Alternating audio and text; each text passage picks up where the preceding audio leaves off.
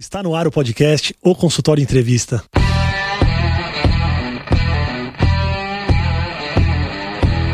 Bem-vindos, eu sou Daniel Kruglenski, médico, cirurgião do aparelho digestivo e vou entrevistar aqui especialistas em diversas áreas que vão nos ajudar a crescer na carreira, melhorar a conexão com os nossos pacientes e a se desenvolver na profissão.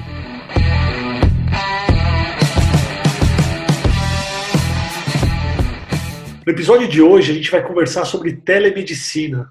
Meu convidado é o Dr. Sérgio Rashman, ele é psiquiatra, advogado e perito judicial. Muito obrigado, Sérgio, pela presença. Eu que agradeço, Daniel. Um prazer aqui falar com você. Obrigado. A telemedicina já vem numa novela já faz algum tempo. É um tal de libera, não libera, e libera de um jeito, não libera de outro jeito. E está todo mundo um pouco na dúvida sobre como utilizar e, e, e como que está liberada essa telemedicina. Qual é a situação atual da telemedicina no Brasil? Então, a gente está agora acompanhando todos esses desdobramentos em função da crise é, de saúde pública gerada pela epidemia de coronavírus, e a telemedicina está no centro agora das discussões. Esse assunto, infelizmente, está chegando com atraso, a gente está bastante atrasado em relação ao restante do mundo no que diz respeito à regulamentação e ao uso da telemedicina. Se você for pegar em determinados países na Europa, nos Estados Unidos, a telemedicina, a teleconsulta, né, consulta à distância, ela já é muito mais utilizada e traz, sem dúvida nenhuma, benefícios tanto para o médico como para o paciente, a sociedade em geral.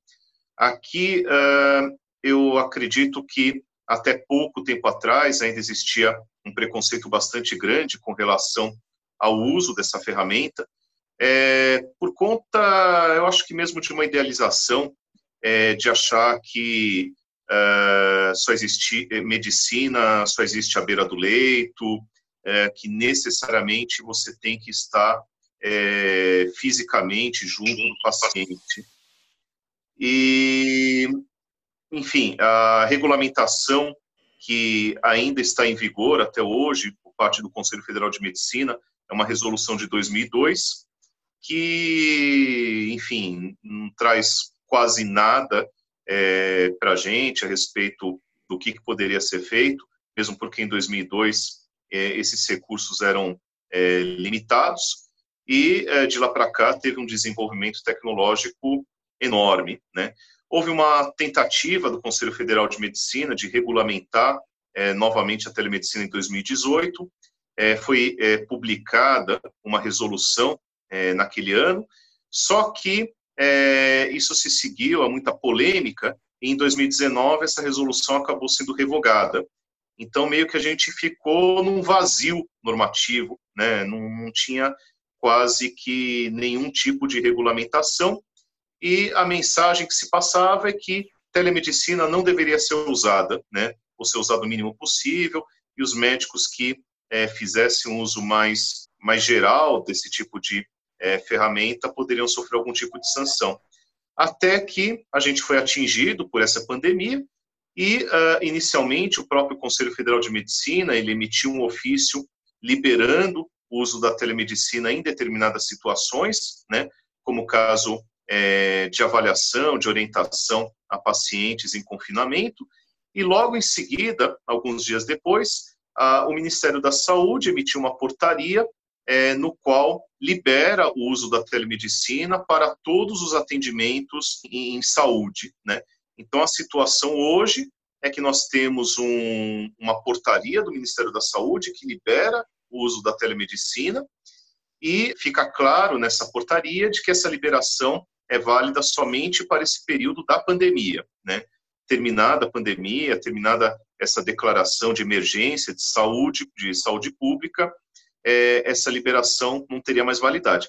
Mas com certeza a discussão ela vai continuar e mesmo ao término da pandemia é, a gente vai ver muitas novidades é, com relação a esse assunto. Sérgio, as, as regras para o uso de telemedicina elas são as mesmas para grandes hospitais, para grandes convênios e para o médico que está ouvindo a gente, para o consultório do médico individual? É, na verdade, o que se, no que se refere à regulamentação do uso da telemedicina, as regras são as mesmas, né? não importa se você está atendendo no seu consultório, num hospital de grande porte, se é uma instituição pública ou privada. O que acontece, né, que a gente tem é, realmente bastante receio, é com a, o sigilo, né, e a, a segurança das informações que você vai ter do seu paciente, né? Então, é, de modo, de maneira nenhuma, essas informações, o vídeo, a chamada, podem vazar, né? E a gente tem uma experiência é, muito maior com o prontuário escrito, né?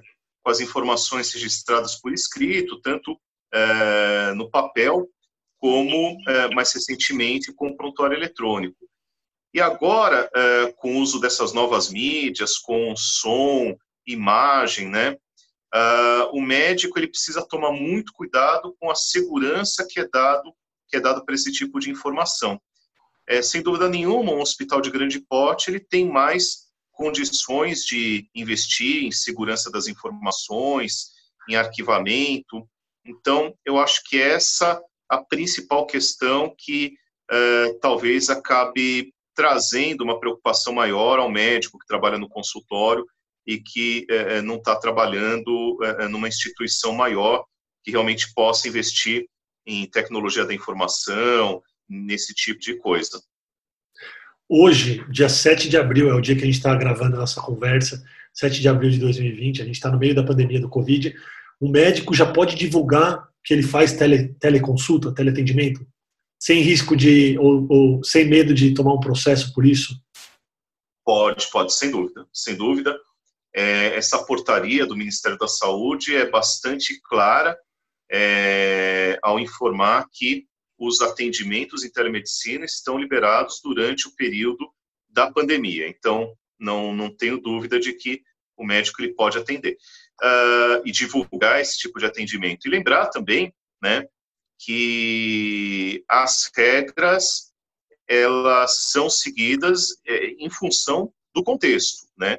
Estamos agora num contexto de emergência, é, de decretação de calamidade pública, então é, existe uma relativização de determinadas regras, como não poderia deixar de ser, e isso, inclusive, você vai, vai encontrar, encontrar, no artigo 37 do, no artigo 37 do Código de Ética Médica, é, que trata a respeito da, da obrigatoriedade né, do atendimento presencial, pelo menos na primeira vez, é, e que coloca uma exceção no caso de emergência ou de impossibilidade de atendimento, que é o que está acontecendo atualmente. Né?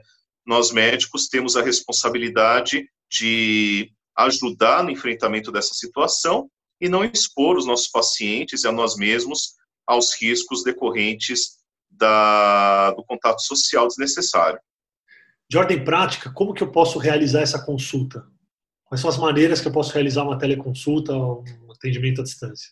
Com relação ao atendimento, é importante, antes de mais nada, obter o consentimento do paciente para o atendimento nesse tipo de modalidade. Muitas vezes é, você pode fazer a materialização desse consentimento através de um termo é, de consentimento livre esclarecido, é importante informá-lo é, a respeito de eventuais limitações é, que acontecem nesse tipo de atendimento e que, é, eventualmente, esse paciente realmente vai precisar de um atendimento presencial, no caso de haver algum sintoma que indique é, uma avaliação, por exemplo, de sinais vitais, um exame físico, ou de repente é um paciente que pode ter uma possibilidade de complicação e necessitar de algum tipo de intervenção física, né?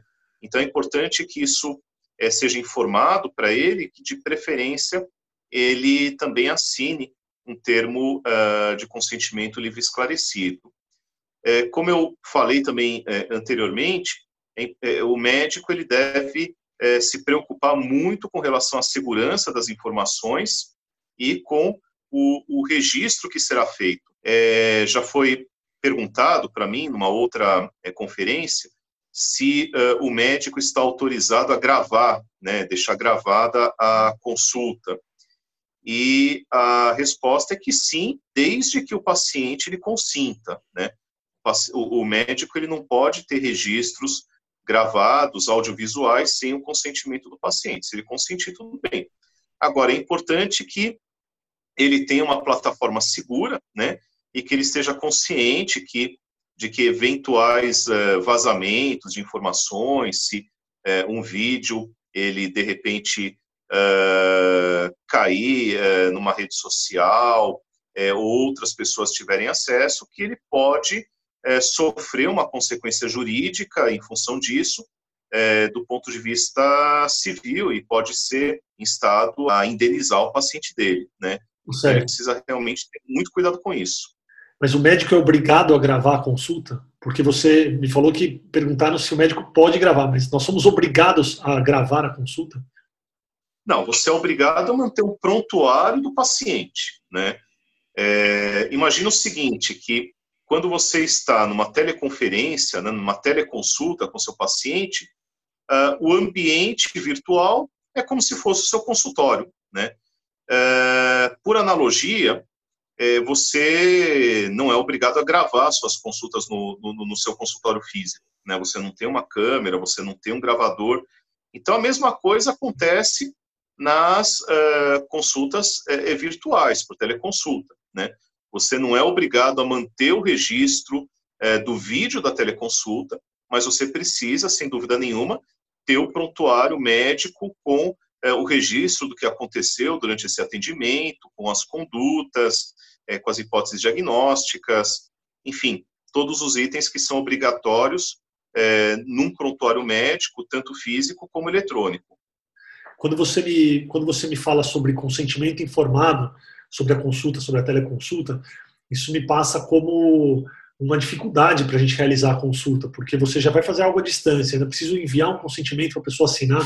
Isso não serve como, e eu tenho feito isso no meu consultório, ele não pode ser uma troca de mensagens entre a secretária e o paciente, informando que a consulta vai ser feita de uma maneira online, sobre as restrições, e vendo se o paciente concorda. Isso pode ser feito através de uma troca de mensagem, ou e-mail, ou mesmo através de, de, de um telefonema para o paciente? É, essa pergunta que você fez agora é bastante importante e tenho certeza que é, vários colegas também fazem esse tipo de questionamento. E a, a questão aqui é quanto à diferença entre o consentimento e o termo de consentimento, que são coisas diferentes. Né? Uh, o paciente ele pode consentir, você pode uh, provar que o paciente ele é, concordou com aquele tipo de procedimento, que ele estava ciente com relação a indicações é, quanto aos riscos, benefícios, ele tomou uma atitude é, voluntária, então isso é o consentimento, e o termo de consentimento, que é aquele é, papel que a gente está acostumado a dar para o paciente assinar durante uma internação, ou eventualmente quando você vai fazer um procedimento no seu é, consultório particular. É, o que é, é obrigatório é o consentimento do paciente, não o termo de consentimento. Né? O termo de consentimento é uma formalidade é, que eventualmente pode ajudar o médico no caso de uma é, de um questionamento, de uma é, judicialização da relação médico-paciente, mas é, não necessariamente isso vai acontecer, né? Em muitas instâncias, o termo de consentimento ele não é nem aceito pelo magistrado por conta dele acreditar que uh, o paciente não leu ou não entendeu, enfim, aquilo foi apenas uma formalidade. O que é importante é o consentimento uh, estrito senso, né? Ou seja, você realmente informar o seu paciente, ele tomar uma, ele uh, aceitar ou não uma determinada conduta com base nas melhores informações disponíveis. Isso é diferente do termo de consentimento. Então, é, mensagens por WhatsApp, como você mencionou, ou outros tipos de comunicação, sem dúvida nenhuma, é, são válidos, inclusive são aceitos como provas é, no caso de uma judicialização. Uma pausa breve na entrevista para um recado muito importante. Se você curte o podcast, se você está gostando da entrevista, não deixa de seguir esse podcast. Então você vai clicar no botão seguir, seja no Spotify, seja no Apple Podcasts ou no SoundCloud. E você pode também compartilhar os episódios com seus amigos. Se você tiver dúvidas ou sugestões de convidados, pode mandar no Instagram, arroba o consultório evento, e eu vou me esforçar ao máximo para trazer sempre gente de muita qualidade para nossas entrevistas. Agora vamos voltar para nossa conversa. Um, uma, uma consulta realizada apenas por telefone, por telefonema, ela pode ser considerada uma teleconsulta? Pode. A teleconsulta ela é realizada por meios audiovisuais, né? É, pode ser apenas por áudio ou pode ser também com o uso de uh, imagens, né? Então aqui quando a gente fala de teleconsulta não é apenas vídeo, mas uh, também eventualmente chamadas telefônicas, trocas de mensagens, uso de chat, né? Tudo isso pode ser considerado como é, teleconsulta e, sem dúvida nenhuma, são atos médicos e estão sujeitos a todas as consequências relacionadas ao, ao ato médico. Para as pessoas que atendem convênio, os convênios já são obrigados a pagar essa teleconsulta? Como que funciona na prática esse, esse teleatendimento e a cobrança? Então, essa é uma situação muito nova, né, é, que a gente viu se desenvolvendo aí nas últimas semanas, no último mês, e eu não conheço nenhuma regulamentação é, que trate a respeito do reembolso, por exemplo, de teleconsulta para uh, uh, plano de saúde. O que eu ouvi foi relato de colegas, né, é, enfim, que os planos de saúde eles já estão é, organizando fluxos e procedimentos para o, o, reembolso desses procedimentos. Mas eu não conheço nenhuma regulamentação específica com relação a isso. Tá bom. É, e tudo muito novo. As, as coisas estão. A cada dia tem saído, tem saído regulamentações novas né, sobre isso. É, sem dúvida, sem dúvida. Outro, outra, outro assunto prático em relação ao teleatendimento: como que funcionam os pedidos de exame e, os pedi e as receitas? A gente consegue enviar isso por e-mail, escaneado? Os convênios e os laboratórios devem aceitar? As farmácias devem aceitar? Como que funciona e como tem funcionado esse processo? Então, isso também é muito novo até um mês atrás, é, pedido de exames e receita médica controlada, basicamente é, era quase sempre requisitada na modalidade física, com carimbo do médico, assinatura. E uh, hoje é, existe já uma liberação também por parte do Ministério da Saúde para a prescrição é, com o uso da assinatura digital, né, com o uso do certificado digital. Então, para isso é, é, é, extremamente importante que todos os colegas tenham um certificado digital, né?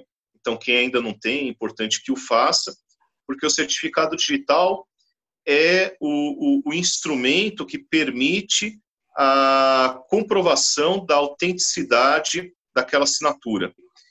E as farmácias, elas é, também estão aceitando as receitas médicas controladas.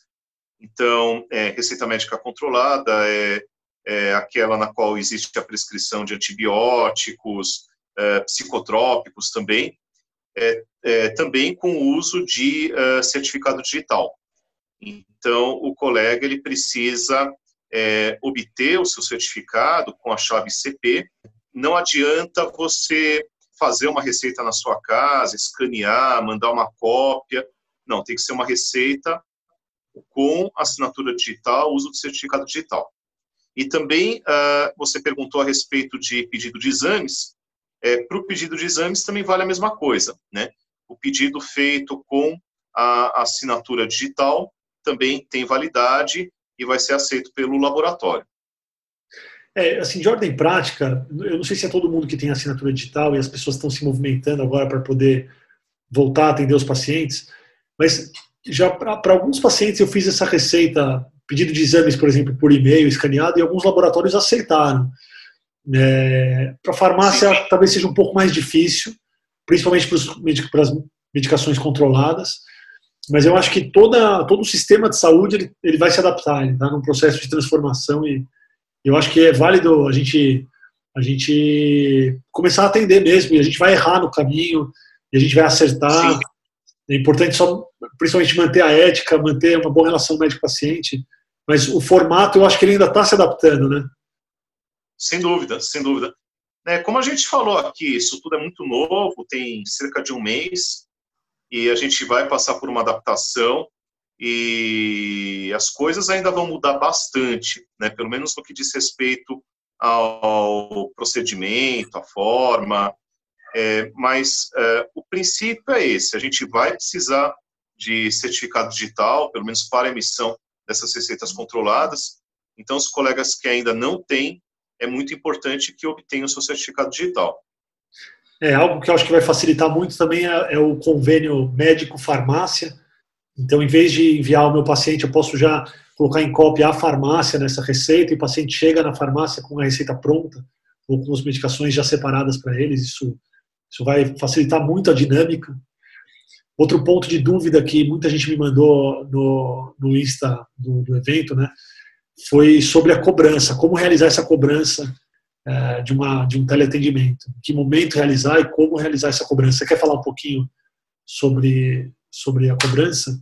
É, não existe nenhuma regulamentação com relação a, a isso, né? Então, qual seria o momento de cobrar, como vai ser feito, uh, se você vai emitir um boleto, se o paciente vai depositar numa, na sua conta, pessoa física, é, se isso é no, no, começo da consulta, no final. Eu acho que é, nesse caso realmente tem que prevalecer o bom senso, né?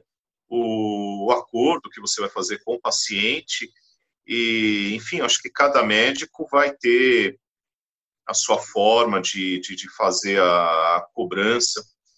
É, e, e, e, isso vai ter que acontecer, né?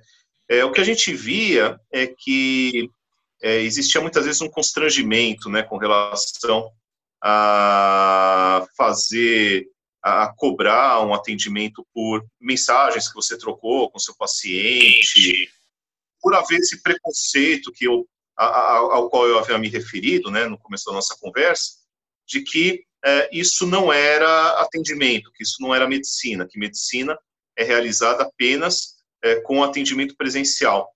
E com é, todas essas mudanças que a gente está observando, é, sem dúvida nenhuma vai haver uma mudança de cultura e a gente vai se adaptar a isso e, enfim, vamos encontrar a melhor forma de cobrar e demais regras de etiqueta e de relacionamento dentro das nossas plataformas. Sérgio, se alguém quiser tirar alguma dúvida com você, onde as pessoas podem te encontrar nas mídias sociais, se quiser deixar seus contatos. Olha, é, as pessoas podem me encontrar no meu Instagram, tá? É, Hashman Sérgio, invertido. É, tem o meu e-mail também, é, sr.hashman.gmail.com. É, acho que esses são, a, a, são as melhores formas de, de, de me encontrar. E quem quiser é, tirar dúvidas, eu estou à disposição, terei o maior, maior prazer em esclarecer aquilo que estiver ao meu alcance. Quem quiser também mandar dúvida, pode mandar no, no, no Instagram do O Consultório, que é o arroba O Consultório Evento. Eu queria agradecer o Sérgio novamente. Esse já é o segundo episódio que ele grava para a gente, que ele dispõe do tempo para bater o papo conosco. A gente fez um episódio sobre processos médicos. E, Sérgio, muito, muito, muito obrigado pelo seu tempo, viu? Agradeço demais. Eu que agradeço, Daniel. Um prazer conversar com você. Obrigado, um abraço, Sérgio. Obrigado. Um abração. Obrigado por você que está ouvindo o podcast. Se você gostou, compartilha, curte com os amigos. Se você tiver alguma dúvida, pode mandar no arroba ou consultório evento no Instagram e eu espero você no próximo episódio. Um grande abraço.